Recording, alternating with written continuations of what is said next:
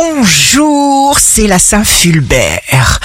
Bélier, vous avez plein, plein, plein, plein, plein de choses à accomplir.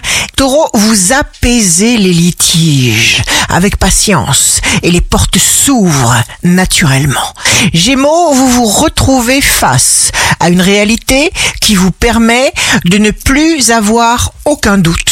Cancer, jour de succès professionnel, une information vous permet de rester hautement compétitif et d'obtenir gain de cause.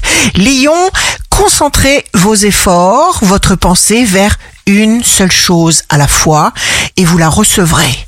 Vierge, signe amoureux du jour, vous gérez au mieux les nécessités, les obligations impératives à respecter si on veut une vie organisée. Balance, votre belle attitude inflexible est essentielle. Scorpion, montrez de la gratitude.